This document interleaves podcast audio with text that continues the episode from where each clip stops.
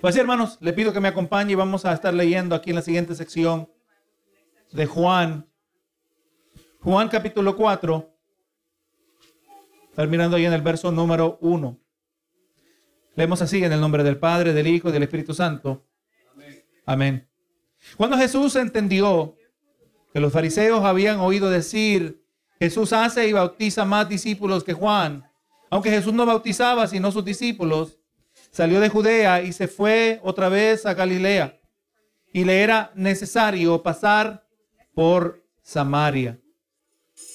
Y así, hermanos, estamos mirando, esta predicación está titulada Agua que satisface. Usted sabe, hermano, que cuando nosotros consideramos la revelación de Dios a lo largo de toda la Biblia, se puede trazar el plan divino de redención a lo largo de la historia de la humanidad. De verdad, hemos aceptado el concepto de, revelación progresiva, ¿verdad? Donde Dios ha ido revelando más y más acerca de sí mismo, más y más de, su plan hacia la humanidad. Y vemos que desde el pecado de Adán, y Eva, y la promesa de una simiente que heriría a la serpiente en la cabeza, incluyendo también su revelación al que llegaría a ser padre de la nación judía, hasta la revelación de Jesús, podemos ver un desarrollo de los eventos en la historia humana y que todo corre en una singular dirección, preparando la humanidad para la revelación de Jesucristo. Y le digo, hermano, esto siempre ha sido así. Y esta realidad está presente, aleluya, en el pasaje que estaremos mirando hoy. Hermano, e, esta es la realidad que está presente en el día de hoy, podríamos también añadir. De esta manera pensando que todo ocurre en nuestras vidas y corre en una singular dirección. Usted mira la noticia, lo que está pasando en Rusia. Mira lo que la noticia en, en Ucrania, en, en, Europa, gloria a Dios, lo que está pasando en Sudamérica, en Centroamérica, en África, en todos los continentes. Pareciera que cada uno tiene sus propios conflictos, sus propias luchas aisladas, pero todo esto está conectado dentro del plan de Dios. Todo lo que ocurre, ¿verdad? En una dirección singular, la humanidad piensa que ellos se dirigen en sus propias direcciones, pero se dirigen en una sola dirección, en la dirección de Jesús. La humanidad se dirige de manera inevitable, donde va a recibir una plena revelación de Jesús, pero para muchos será demasiado tarde, ¿verdad? La diferencia para la humanidad, gloria a Dios, para el ser humano es que no es que esperamos la revelación de Jesús para salvar, pero esperamos la revelación de Jesús para juzgar. Lo dice en Hebreos 9:28 acerca de la segunda venida de Jesús, ¿verdad? Así, así también Cristo fue ofrecido una sola vez para llevar los pecados de muchos y aparecerá por segunda vez sin relación al pecado para salvar a los que le esperan. Gloria a Dios. Todo, hermano, al transcurso del, del, Nuevo al Antiguo y el Nuevo Testamento, lo que registra el Nuevo Testamento, aleluya, mostró cómo la historia de la humanidad y específicamente la historia de Israel preparó a la humanidad, preparó al pueblo de Israel para recibir a Jesús en su primera venida como el Mesías.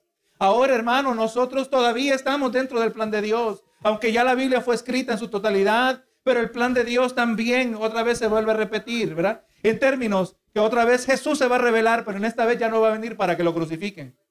Ya no va a venir para que se aprovechen de él. Ya no va a venir para que lo traten como un cordero y lo, y lo maten. Sino, gloria a Dios, va a venir a juzgar. Y la escena que viene a mente es la escena, ¿verdad? Que aparece en Apocalipsis 6. Y cuando ven el disturbio cósmico, el sol que se oscurece, la luna que se pone color de sangre, las, las estrellas que caen del cielo, la gente va a saber, hermano, que es Cristo que viene. Y toda clase de personas en todas las esferas de la sociedad, ricos y pobres, los que están apartados de Cristo, los que no sirven a Cristo, verán esa escena, gloria a Jesús, y mirarán y van a temblar y dice, y se van a esconder y dirán a los montes, caed sobre nosotros y escondednos de la ira del Cordero. Hermano, esa dirección está dirigiéndose a la humanidad en el día de hoy. La diferencia es que el, el mundo, el pecador, no está preparado para esta revelación de Jesús. Nosotros esperamos, nosotros anhelamos esta revelación de Jesús. Vamos mirando, hermano, que con esto llevando en mente, eh, vamos mirando que los datos introductivos de este narrativo merecen una cuidadosa atención para oídos atentos, eh, que nos presentan verdad acerca de Jesús, el Señor de nuestras vidas, el que verdaderamente satisface el alma. Así que hermano, durante la exposición de la palabra, eh, que hemos de, hemos de descubrir en particular tres puntos principales. Primero vamos a mirar, gloria a Dios, que en esta vida todo ocurre precisamente conforme al propósito y al tiempo de Dios. Así como ocurrió en el tiempo de Jesús, así como ocurrió a lo largo de la Biblia, así ocurre en el día de hoy. Todo ocurre precisamente conforme al propósito y el tiempo de Dios. También vamos a ver que Jesús reveló tanto su naturaleza divina como su naturaleza humana en este pasaje, en este capítulo. Y también tercero, que solo Cristo puede satisfacer la sed espiritual que está presente en el hombre. Hermano, estos primeros tres versos del capítulo 4 pues nos dejan entender que los sucesos que se nos han de presentar están directamente relacionados a los, a los eventos del capítulo 3. Y nos colocan aquí eh, una comparación general que no, no debe ser, eh, que nos debe ser obviamente eh, de necesaria. El capítulo 3 nos presentó a un erudito religioso. Jesús llamó a Nicodemo maestro de Israel. Era un hombre conocedor de las escrituras. Vimos que Nicodemo vino a Jesús. Él había estado observando a Jesús desde la distancia hasta donde vemos que se vio motivado a venir a Jesús de noche. Por el otro lado, ahora vamos a entrar en, el narrativo que Jesús tuvo con la mujer samaritana. Pero esta mujer, ella no vino buscando a Jesús. Hemos de ver que más bien fue Jesús quien vino buscando a esta mujer. Nicodemo vemos que era un hombre que poseía prestigio y conocimiento religioso. Esta mujer no tenía ningún prestigio. Era una mujer bastante mundana, hermano, podríamos decir. Era posiblemente marginada a causa de su conducta moral que vamos a ver en la siguiente predicación, así Dios nos permita. Gloria a Jesús. Y, pero en ambos casos vemos que estas personas tan distintas tuvieron un encuentro con Jesús que cambió sus vidas e impactó el rumbo de su eternidad. Gloria a Jesús. De todo esto vamos mirando, hermanos, que verdaderamente Dios no hace acepción de personas. Dios toma a personas de todas las esferas de la, humanidad, toda esfera social, eh, todo nivel socioeconómico, gloria a Jesús, porque la verdad es que Dios quiere que todo ser humano sea salvo. Es la voluntad de Dios que todo humano sea salvo. Es la voluntad de Dios que todo ser humano tenga la oportunidad de recibir salvación y al mismo tiempo tenga la oportunidad de rechazarle. Ese es el amor de Dios, hermano. Él ama a todas las personas. Gloria a Dios y quiere rescatarnos. Para eso vino, ¿verdad? Y así, miramos estos primeros versos. Dice el verso número uno. Y cuando Jesús, cuando pues el Señor entendió que los fariseos habían oído decir, Jesús hace y bautiza más discípulos que Juan, aunque hablando de Juan el Bautista, aunque Jesús no bautizaba sino sus discípulos, salió de Judea y se fue otra vez a Galilea. Hermano, entonces cuando llegó al conocimiento de Jesús, que los fariseos habían captado, que habían captado algo acerca de, de su ministerio, pues él decidió salir de donde estaba. No se nos dice específicamente qué es lo que estaba pensando Jesús con este traslado. Podríamos nosotros especular que si el ministerio de Juan el Bautista no estaba siendo recibido por los fariseos. Vemos que era un, ministerio que operaba independientemente de todo orden religioso. Sabemos que Juan el Bautista es el mejor profeta. Nunca ha habido un hombre nacido de mujer como lo era Juan el Bautista. Un hombre que predicaba, hermano, con denuedo. Sabemos, nos dice la palabra que él fue lleno del Espíritu desde el vientre de su madre, ¿verdad que sí?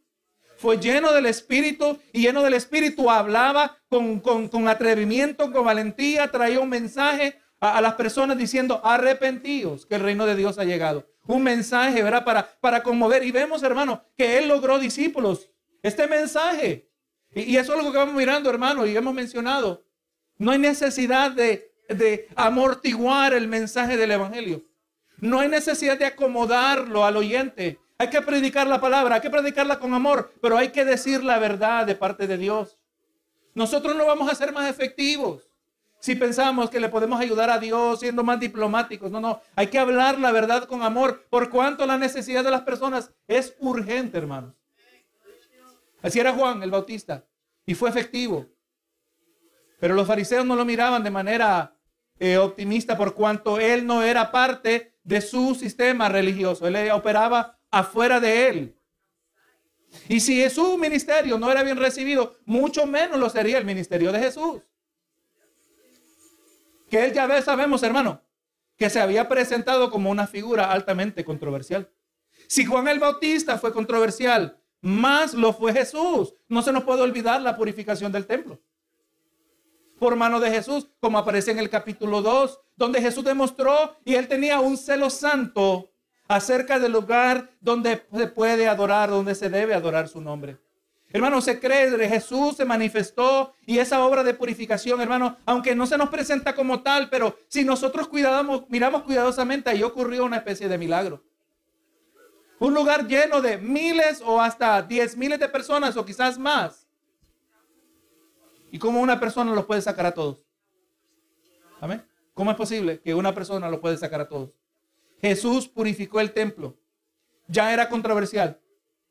Así que hermano, es posible que si Jesús hubiera permanecido en Judea, su persecución, la persecución hacia él, hubiese y se hubiera intensificado de manera prematura, pero nosotros sabemos que en cuanto al ministerio de Jesús y en cuanto a todos los sucesos de la vida, todo tiene que acontecer conforme al plan divino, todo ocurre conforme al plan divino. Juan 7:30 nos dice, entonces procuraban prenderle, pero ninguno le echó mano porque aún no había llegado su hora. Si lo hubieran logrado atrapar, quizás lo hubieran tratado de crucificar, ¿verdad? Pero no era el tiempo, no era la hora. Hermano, todo tiene su hora, aún de la manera que el mismo maligno opera. Aún los eventos más malos que ha tramado el maligno, todos ocurren conforme a la hora de Dios. Es importante que esto nosotros podamos eh, eh, pensar en esto, podamos nosotros entender esto. Recuerda, hermano, póngase a pensar. La peor expresión, aparte de la crucifixión de Jesucristo, que también ocurrió conforme al, tiempo de Dios. Pero el siguiente más eh, mayor, peor evento que podemos imaginar es la manifestación del anticristo, ¿verdad que sí? Y aún el mismo anticristo no se manifiesta hasta que Dios así lo permite. Ahora mismo no se puede manifestar. ¿Por qué? Porque la palabra nos habla del retenedor. Dios le impide a Satanás manifestar su más grande campeón, ¿verdad? Va a ser el más grande campeón de Satanás. Todo ocurre conforme al tiempo de Dios. Así que, hermano, cuando las cosas ocurren en nuestra vida, hermano, no, no, no, dice, mira, es que, es que el diablo, y es posible que sea el diablo, pero el diablo vino autorizado. El diablo vino a la hora, él quería venir antes. Él no quería venir después. Recuerde, la palabra nos dice que Satanás vino sino a robar, a matar y a destruir. Si se tratara de lo que el diablo quiere hacer, ya estuviéramos muertos todos nosotros antes de venir a Cristo. Pero no ha acontecido así, ¿verdad que sí? Pero todo ocurre conforme al plan de Dios, todo es. Y entonces, verán, nos dice que Jesús se fue a Galilea. Y dice el verso 4, y era necesario pasar por Samaria. Y, y, es muy fácil, hermano, pasar por alto el contenido de este verso. Pero si nosotros cuidadosamente consideramos, nos damos cuenta que Juan no nos está hablando aquí de un simple dato geográfico, como hemos de comprender, en los versos que nos siguen. Esta, esta no era una necesidad, eh, no era una necesidad de ir a Samaria como un asunto de conveniencia.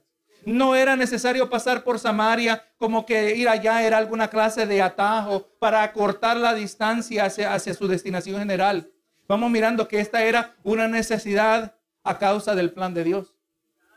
Dios en su gran plan, conforme a su presencia, cuando hablamos de la presencia de Dios, no estamos hablando de su presencia, pero su presencia que se refiere a su habilidad de ver las cosas, de saber las cosas de antemano, pero en general específicamente se refiere a cómo los seres humanos ejercitamos nuestra voluntad. La palabra dice. La palabra no está en mi boca y aquí tú la sabes toda. Dios usa su presencia y en su presencia conocía los corazones y cómo los individuos que van a, van a ir apareciendo a lo largo de este narrativo, cómo ellos iban a reaccionar. Por eso le era necesario pasar por Samaria. Sabemos, hermano, que eh, Dios en su gran plan tenía primeramente un plan que comenzaba con una mujer. Samaria, sepamos que era el nombre de una región cuyo nombre había sido adoptado de la antigua ciudad de Samaria, como lo era en los tiempos de David, de Salomón y otros reyes que le siguieron. Samaria llegó a ser la capital del reino del norte, el cual era el resultado de una división que hubo dentro de la nación de Israel. Diez tribus llegaron y siguieron a un nuevo rey llamado Jeroboam. y dos tribus siguieron a Roboam, el hijo de Salomón, el nieto de David. El reino del norte fue introducido a la idolatría por su nuevo rey, que temía que hubiera una unificación del reino si todos es que iban a seguir viniendo, descendiendo a Jerusalén para adorar a Dios. ¿Y sabe qué pasó a causa de esta idolatría? Eh, todos estos, eh, este reinado, hermano, el reino del norte cayó en desenfreno espiritual a lo largo de varios reinados y el cual causó la ira de Dios, donde todos fueron llevados cautivos por los asirios, fueron removidos de sus tierras y se mezclaron eventualmente con gentes paganas. Estos judíos mezclados eventualmente llegaron a ser conocidos como samaritanos.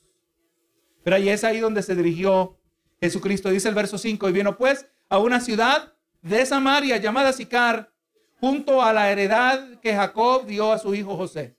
Así que está hablando aquí de una parcela que había heredado José, hijo de Jacob, y era una importante tanto para los judíos como para samaritanos. Y dice el 6, estaba allí el pozo de Jacob, y entonces Jesús, cansado del camino, se sentó junto al pozo.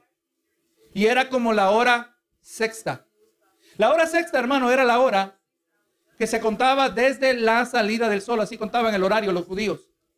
Esto quiere decir que era cerca del mediodía, ¿verdad? Quiere decir que este narrativo coloca a Jesús junto al pozo a la hora más caliente y húmeda del día. Y nos dice, y entonces Jesús, cansado del camino, se sentó junto al pozo. Hermano, y no podemos pasar por alto lo que se nos indica en esta corta expresión. Sabemos que Jesús había estado caminando. Algunos cálculos eh, presentan una distancia de 64 millas, hermano, desde, desde donde se encontraba, desde Judea a Sicar. Una, una distancia de 64 millas o, dicen que unas 22 horas de camino. Jesús y sus discípulos salieron de Judea, se dirigieron hacia Sicar, gloria a Dios, y estuvieron caminando por bastante tiempo y ahora se nos dice que Jesús estaba cansado de caminar. Estaba cansado de caminar. Este, este detalle es importante, hermano, que Jesús estaba cansado. Este detalle es importante para nosotros. Porque nos está, se nos dice, nosotros entendemos que el Cordero de Dios habitaba en un cuerpo que no solo tenía apariencia de humanidad, pero era un cuerpo completamente humano. Hay, han habido ciertas sectas Ciertas personas con creencias que dicen que Jesús no padeció en la cruz, hermano. Que lo que hubo en la cruz fue meramente una obra teatral. Una apariencia de un cuerpo humano clavado en la cruz, como que Jesús no sufrió nada. Pero hermano, vamos mirando que esto no es así. Si Jesús no hubiera venido en una naturaleza humana, aleluya, igual que la nuestra, Él jamás hubiera sido el sustituto adecuado por cada uno de nosotros. Él no hubiera sido el sustituto por nuestros pecados. Si nosotros hemos de recibir a Jesús como es nuestro Señor y Salvador, tenemos que también creer lo que las escrituras dicen acerca de Él. Juan 1.14, lo miramos semanas atrás. Y aquel verbo fue hecho carne y habitó entre nosotros y vimos su gloria, gloria como el unigénito del Padre lleno de gracia y de verdad. Hermano, eh, quiere decir que en la persona de Jesús encontramos divinidad en un cuerpo 100% humano. Encontramos a Dios Hijo hecho hombre. Y ahora, hermano, ¿por qué es importante resaltar la humanidad de Jesús? En algunos casos hay personas que niegan su divinidad.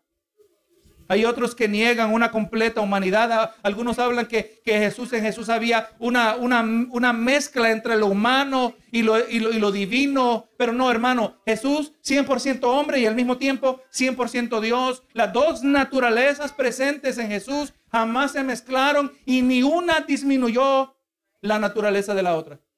Pero ¿qué, ¿por qué es importante? Resaltar la humanidad de Jesús. Número uno, porque la Biblia lo declara.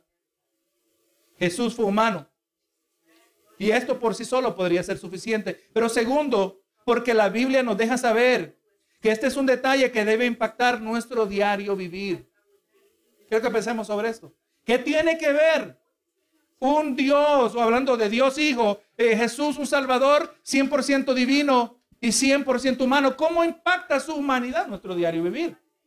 Hebreos 4:14 el 16. Dice, por tanto, teniendo un gran sumo sacerdote que traspasó los cielos. ¿Qué es lo que hacía el sumo sacerdote? En el tiempo donde se guardaba la ley, el sumo sacerdote intercedía por el pueblo, ¿verdad que sí? Él es que se presentaba delante de Dios, ofrecía sacrificios, aleluya. Y cuando alguien arrepentido venía y traía ofrendas, se las presentaba delante de Dios. Y el ser humano, el, individuo, su, su, pecado era cubierto. Se, había una restauración delante de Dios, es lo que hace un sumo sacerdote. Ese es el que tenemos nosotros, un gran sumo sacerdote que traspasó los cielos, el que vino de los cielos. Jesús, el Hijo de Dios. Retengamos nuestra profesión. ¿Por qué nosotros podemos permanecer en la vida cristiana? ¿Por qué podemos progresar? ¿Por qué podemos perseverar? Porque tenemos un sumo sacerdote. Tenemos uno que intercede, hermano. Ahora mismo, en todo momento, sepa que nos dice que Jesús está al lado derecho, a la diestra del Padre, intercediendo por nosotros. Siempre hay alguien orando por nosotros. Pero mire lo que dice. Pero esto por sí solo podría ser suficiente. Pero mire el 15. Y espero que usted va mirando cómo esto debe impactar nuestro diario vivir porque no tenemos un sumo sacerdote que no pueda compadecerse de nuestras debilidades. Qué feo estar pasando por una situación donde usted siente que nadie lo entiende. Que usted siente que nadie entiende lo que usted está pasando, que nadie está interesado. Es más, se siente solo. No, no, no. Aquí nos dice que tenemos uno, no, no es uno que no se pueda compadecer con nuestras debilidades sino uno que fue tentado en todo según nuestra semejanza, pero sin pecado. Esa es la persona que yo necesito. Alguien que está completamente equipado. ¿Por qué está equipado? Porque Él entiende nuestras debilidades. Él entiende que somos débiles. Somos frágiles. Recuerda lo que hablamos esta mañana. Nosotros somos más débiles de lo que nosotros quizás nos damos cuenta. Es la gracia de Dios. Es su misericordia que nos sustenta. La paz que sentimos que es constante, ya que el hecho que es constante no quiere que decir que es permanente. Depende completamente de Dios. Depende de Dios. Y Dios continuamente la distribuye, la, la, la, concede a cada uno de nosotros. Esa es la misericordia de Dios. Él fue, experimentó, hermano, la debilidad nuestra. ¿Pero qué? Pero sin pecado. Dice el 16, y ahora aquí está el otro aspecto del diario vivir. Acerquémonos pues, ¿cómo? Confiadamente al trono de gracia. ¿Cómo debe orar usted entendiendo que hay un Salvador que lo entiende? Un Salvador que se compadece porque Él sabe lo que es experimentar la debilidad de la naturaleza humana y encima ahora se le agrega la naturaleza del pecado. Jesús no pecó, aleluya, y en Él tenemos nosotros fortaleza y por eso acerquémonos pues confiadamente al trono de gracia para alcanzar misericordia y hallar gracia para el oportuno socorro. Esto debe impactar nuestro diario vivir. Todo esto lo vamos entendiendo, ¿verdad? El hecho que Jesús se cansó nos deja saber que se cansó como yo me hubiera cansado. ¿Verdad que sí? Humano igual que cada uno de nosotros. Así que el Hijo de Dios, hermano, se hizo carne. Y fue completamente partícipe de nuestra humanidad. Fue partícipe de nuestra debilidad. Y vimos que se cansó de caminar. Y con toda la debilidad que acompaña al ser humano, fue tentado en todo, pero nunca pecó. Esto hace de él nuestro perfecto Salvador, nuestro perfecto sacerdote que intercede por nosotros. Hermano, no hay situación en la cual Dios no le pueda ayudar. Entienda esto. Ahora, vamos a agregar y aclarar que Dios muchas veces obra y muchas veces nos saca de aprietos, pero en otras ocasiones es la voluntad que, que sigamos en ciertos problemas. No hay situación de la cual Dios no nos pueda sacar, pero eso no quiere decir que de todo nos va a sacar el Señor. Pregúntele a Juan el Bautista. Juan el Bautista, ¿verdad? Vemos, no aparece aquí en relatado en el libro de Juan, pero, pero Juan el Bautista, hermanos, él tuvo un, momento de debilidad en la, en la prisión. Él no tenía ni la menor idea que iba a morir decapitado. Nadie lo sabía, solo Jesús. Pero él ahí en momentos de, aleluya, quizás de confundido, entendiendo quizás que quizás él quería seguir predicando, preparando el camino y mandó a preguntar, eh, le dijo a sus discípulos, vayan a Jesús, preguntarle si él es el Mesías o esperamos a otro. ¿Cómo es posible, hermano, que haga esa pregunta? Porque él era débil igual que nosotros. Hermano, nuestro Señor se identifica con nuestra debilidad y Él está dispuesto a ayudarnos, no solo a pesar, pero a causa de nuestra debilidad. ¿No dice la palabra que donde nosotros somos débiles, su poder se perfecciona en nuestra debilidad? Es ahí donde Dios se glorifica. Es ahí donde Dios se resalta que cuando yo soy débil, Él, aleluya, tú da un poder que sabemos que no viene de nosotros. Y Él intercede por nosotros. Es importante saber que Jesús se cansó. Verso 7. Y vino una mujer de Samaria, llamada eh, de Samaria, a sacar agua. Y Jesús le dijo, dame de beber. Esta mujer samaritana, podremos decir, que se levantó esa mañana pensando que este sería quizás como cualquier otro día. No tenía la menor idea de quién le iba a estar esperando en el pozo. Esta mujer no se daba cuenta que tenía una cita espiritual con Jesús y no tenía ni la menor idea. Mira lo que dice aquí el pastor J.C. Ryle. Enseguida le dice a ella, dame de beber. Él no espera para que ella le hable a él. Él no comienza reprendiéndole a ella de sus pecados, aunque indudablemente sabía cuáles eran. Él abre la, la comunicación pidiendo un favor, se acerca a la mente de la mujer con un tema que naturalmente estaba de importancia en sus pensamientos, por cuanto sabemos que iba al pozo. Una simple petición, como parece ser esta, abrió la puerta para una conversación espiritual, colocó un puente a lo largo de un inmenso golfo que había entre él y ella, que llevó a la conversación y esta le llevó a la conversión de su alma. Hermanos, sabemos que Jesús vino a Samaria para alcanzar a esta mujer pecadora. Hermano, y le voy a decir que aunque a nosotros no físicamente hemos visto a Jesús, pero en muchas maneras esto se ha repetido en nosotros. Dios ha enviado a alguien a irnos a buscar a nosotros. Porque nosotros de, nuestro, de nuestra propia voluntad jamás buscaríamos a Dios. Lo dice la palabra, no hay quien. ¿Quién busque a Dios? Dice el Salmo 14. Si se tratara de nuestra propia voluntad, ninguno de nosotros estuviéramos aquí, pero Dios nos mandó a buscar, hermanos. Dios mandó a alguien que nos sembrara una semilla del Evangelio. Dios mandó a otro que regara la semilla y Dios dio el crecimiento para producir el resultado que ahora nosotros estamos viviendo. Damos gracias al Señor, hermano, que Él está dispuesto a correr toda distancia. 22 millas caminó, ¿verdad? Podríamos decir, para alcanzar a esta mujer samaritana. El verso 8 nos dice, pues sus discípulos habían ido a la ciudad a comprar de comer. Juan se asegura. Supiéramos por qué ahora solo estaba hablando Jesús con la mujer. Pero vemos que en este verso también aparece otro detalle importante. Nosotros sabemos acerca del poder que Jesús mostró. Sabemos que Jesús más adelante en los evangelios eh, aparece que él tenía, mostró poder y eh, que, tenía para multiplicar los panes y los peces. Usted sabe que ese milagro de multiplicar los panes y los peces ocurrió en más de una ocasión, ocurrió en dos ocasiones. En una ocasión se alimentaron cinco mil hombres, más las mujeres, sus esposas y los niños que andaban allí. Fácilmente hubieran sido 15 mil personas. Y en la segunda ocasión, se, aleluya, fueron cuatro mil que también fueron alimentados, más sus mujeres, las mujeres que estaban allí y los niños. Fácilmente hubieran habido 12 mil personas. Ese poder estaba presente en Jesús. Es más, esa una fue una de las tentaciones que nos aparece en Mateo 4, donde Satanás tienta a Jesús y le dice, ¿verdad? Que si tú eres el Hijo de Dios, di que estas piedras se conviertan en pan. Jesús tenía el poder para producir comida donde no había comida, ¿verdad Otra vez mire lo que nos comenta J.C. Ryle. Esta es una instancia de la humildad de Jesús. El creador de todas las cosas, aunque rico, por nosotros se hizo pobre. Esto debe enseñar a los cristianos que no debemos ser tan espirituales, que podemos descuidar el uso del dinero y su uso razonable para suplir nuestras necesidades. Recuerde, Él los mandó a comprar comida. ¿Para que sí?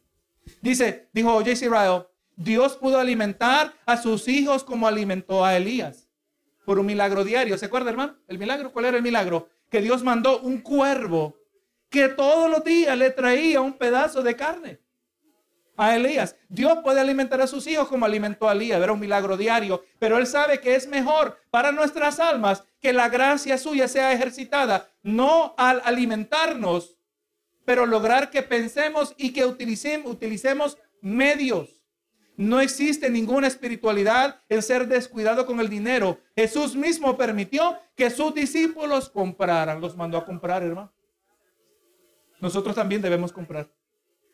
Quizás habrá un día que necesitemos un milagro de parte de Dios, ¿verdad? No hay comida, no hay cómo comprar comida. Dios permita que hiciéramos que no fuera así, ¿verdad? Pero si eso ocurriera, sabemos que Dios tiene el poder para hacerlo. Pero mientras tanto, hay que ir a comprar comida, ¿verdad que sí? Hay que ser un sabio mayordomo de los recursos que Dios nos ha dado. Y ahora dice el 9, y la mujer samaritana le dijo, ¿cómo tú siendo judío me pides a mí de beber que yo soy mujer, que soy mujer samaritana? Porque judíos y samaritanos no se tratan entre sí. Como ya había mencionado antes, hermanos, acerca de la historia de los samaritanos, al ser ellos mezclados, ellos eran rechazados por los judíos. Bíblicamente, y también históricamente existen varios ejemplos de una tensión social que existía entre estos dos grupos y es a esto que está haciendo referencia la mujer. Jesús sabía perfectamente quién era esta mujer. Él estaba consciente de que ella era samaritana y estaba dispuesto a romper toda barrera social con el fin de alcanzar a los que estaban perdidos. Nosotros también tenemos que estar dispuestos a hacer lo mismo, hermano. Hay personas que están en otras esferas sociales quizás más altas o más bajas que nosotros. Pero nosotros no podemos hacer acepción de personas. Hermanos, ¿no criticaban a Jesús? Porque se sentaba a comer con pecadores. Porque estaba en compañía de personas de no mucha dignidad, se burlaban. Y Jesús que decía, el doctor no vino sino a los que están enfermos. No a los que piensan, podría agregar yo ahora, no a los que piensan que están sanos. Él vino a los que están enfermos. Así que usted es un borrachito, un drogadicto, hay que orar por él. Pide al Señor que le dé de nuevo, le dé valentía. Si Dios está que requiriendo de usted que haga algo más por esa persona en ese momento, que usted sea sensible y obediente a la voz de Dios. Pero vemos que Jesús no era limitado por, por las restricciones sociales. Él andaba buscando a las almas. Ver, él vino a buscar y a salvar lo que se había, lo que se había perdido. Dice el verso 10. Respondió Jesús y le dijo, si conocieras el don de Dios, ¿y quién es el que te dice, dame de beber? Tú le pedirías y él te daría agua, agua viva. Jesús utiliza las circunstancias presentes para establecer ahora un paralelo entre la sed física que los trajo al pozo y la sed espiritual que estaba presente en la mujer. Si conocieras el don de Dios y quién es el que te dice, dame de beber, tú le pedirías y él te daría agua viva. Lo único que esta mujer sabía acerca de Jesús era que él era judío, muy probablemente basado en su vestimenta, posiblemente también basado en el acento con que hablaba. Ella solo sabía esto acerca de Jesús. Jesús le deja entender que había hacer algo acerca de él que era aún más importante de saber. Y el comienzo de esta conversación, aparentemente era Jesús el que estaba sediento. Pero ahora Jesús establece que era ella la que estaba sedienta.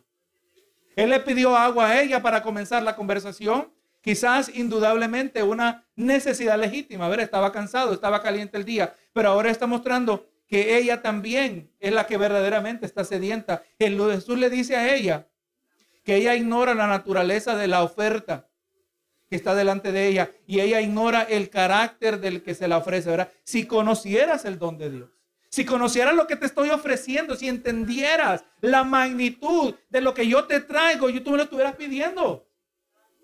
Pero ella no lo entendía. Sepamos, hermano, que esto no es cierto de todo ser humano. O sea, pareciera que en el caso de ella, si ella supiera qué es lo que se ofrece, si ella entendiera quién es el que se lo ofrece, lo estuviera pidiendo. Pero yo le voy a decir que eso no es cierto acerca de todo ser humano.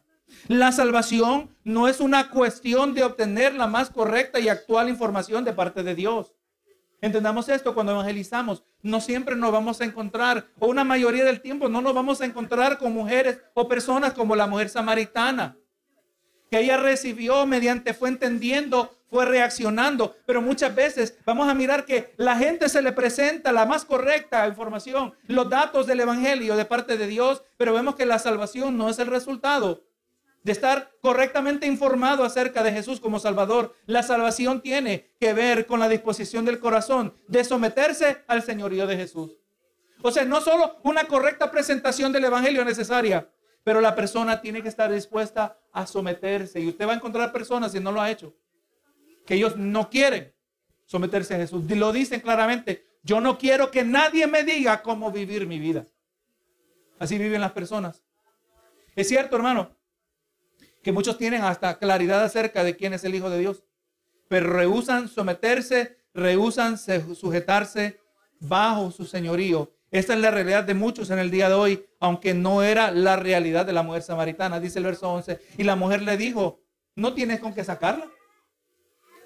Y el pozo es hondo. ¿De dónde pues tienes el agua viva? Como la mayoría de las personas, esta mujer no capta la magnitud y el peso de lo que Jesús le está dando a entender. Hermano, cuando usted comparte el Evangelio con personas, con incrédulos, usted les está hablando de cosas importantes y usted, usted en su mente ya tiene quizás trazada la conversación, usted ya quiere eh, eventualmente llegar a este punto del Evangelio, pero usted ve que la persona de repente le viene con un dato que no tiene nada que ver. Está completamente despistado. No entienden la magnitud. En muchas maneras es lo que estaba pasando con esta mujer. Ella, gloria a Dios, tenía una sed que era incapaz de suplir. Y existe en ella y en todo ser humano una necesidad espiritual que solo Jesús puede satisfacer. Y ella está pensando que su más urgente necesidad es la que está presente ante sus ojos, la sed física. Pero existe otra sed. Y hermano, y la mayoría de la gente así vive. Se esfuerzan, trabajan, tramitan, negocian, todo con el fin de obtener para sus necesidades, buscan obtener con abundancia para suplir lo que necesitan, todo al mismo tiempo negando, ignorando la más grande necesidad de sus vidas, la necesidad del alma. ¿Cuánta gente los invitamos nosotros con las mejores intenciones del mundo? Ven a la iglesia, acércate a Dios, ven a escuchar la palabra de Dios, que Dios toque tu corazón, nosotros sabemos que, entiendan, que, que, entiendan la realidad de tu pecado. Ven a la iglesia. Lo siento, es que, es que estoy trabajando. Lo siento, es que tengo este compromiso. Así vive la gente buscando su bienestar, supliendo lo que ellos piensan que necesitan, ignorando, ¿verdad? La más grande necesidad. Jesús le ofrece agua viva. Ella está pensando simplemente en un manantial. Ella piensa en medios terrenales para obtenerla. Pero hermano, el agua viva que Jesús está hablando se refiere a la salvación en su sentido más completo. El perdón de pecado, el deseo de vivir una vida obediente que agrada a Dios. Eso es lo que ocurre en nuestros corazones, hermanos. Cómo Dios nos transforma. Que, comenzamos con un mínimo compromiso, pero mediante la palabra está siendo sembrada en nuestros corazones, se, se, se desarrolla un ardiente deseo de servir a Dios un ardiente deseo apasionado de agradar a aquel que no ha sido, que ha sido tan generoso con nosotros, que ha sido tan misericordioso. Eso es lo que hace, hermano, esa agua viva que se le ofrece al individuo. Esa agua viva de la cual esperamos que cada uno de los que estamos aquí estamos siendo partícipes. El agua viva que le ofrecía a esa mujer y ella no tenía ni la menor idea de lo que él está hablando.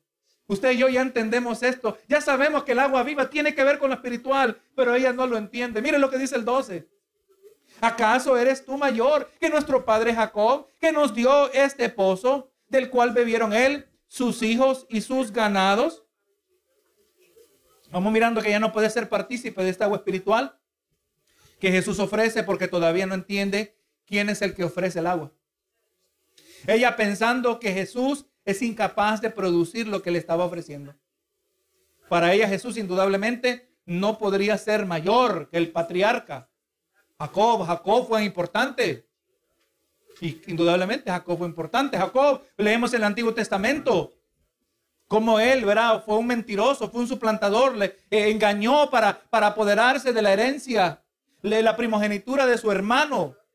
Engañó a su hermano Esaú, engañó a su padre, mejor dicho engañó a su padre y recibió la bendición. Dios trató con él, hermano, y él tuvo, es más, él luchó con el ángel de Jehová. Algo bien interesante, bien peculiar, un evento, ¿verdad? Y Dios le cambió el nombre. Ya no será llamado Jacob, pero ya será llamado Israel.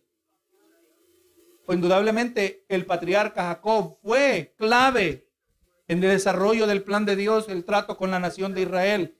Y ahora ella le dice, eres tú mayor que nuestro padre Jacob. No sabía con quién estaba hablando, ¿verdad? Dice el 13. Respondió Jesús y le dijo, cualquiera que bebiere de esta agua volverá a tener sed, Mas el que bebiere del agua que yo le daré, no tendrá sed jamás, sino que el agua que yo le daré será en él una fuente de agua que salte para vida eterna. Nos dice la palabra que el que creyere en él, de su interior correrán ríos de agua viva. Gloria a Dios, es agua viva, que es la vida eterna. La vida eterna no se refiere a una futura realidad que nos espera en la gloria venidera, sino una, una presente realidad. Gloria a Dios, una nueva calidad de vida que ahora es parte de la vida del que ha nacido de nuevo. Una vida que se caracteriza por el gozo del Espíritu, se caracteriza por la paz de Dios, se caracteriza por un amor que, que, nuestro entendimiento no lo puede captar, un amor más grande, más inmenso. Esa es la nueva calidad de vida que obtiene el creyente en la vida eterna cuando es partícipe de esa agua, de agua, esa agua viva que promete Jesús. Eso es lo que le está ofreciendo. Y en estos versos vemos que ahora Jesús está siendo más específico y empieza a aclarar la naturaleza del agua espiritual que Él le ofrece agua que satisface. Le ofrece el don de Dios que suple su más grande necesidad. Y veremos más acerca de esto en la semana que viene. Dios así nos permita. Y así, hermano, a lo largo de estos versos hemos podido hacer varias observaciones importantes. Pudimos ver, pudimos resaltar ciertas diferencias entre Nicodemo y la mujer samaritana. Y cómo Dios trabajó de manera diferente con esta mujer. Vimos que Dios no hace acepción de personas y que Él está dispuesto a alcanzar a todos sin importar las divisiones sociales. Pudimos meditar acerca de la naturaleza humana de Jesús y cómo ésta hace de Él el mejor salvador e intercesor de nuestras almas porque se identifica con nuestras debilidades. Él nos entiende, ¿verdad? Y finalmente fuimos introducidos a la realidad del agua viva que Cristo ofrece. Y como la mayoría de la gente que busca suplir sus necesidades y al mismo tiempo ignorando su más urgente necesidad, la necesidad que solo Cristo es capaz y está dispuesto de satisfacer.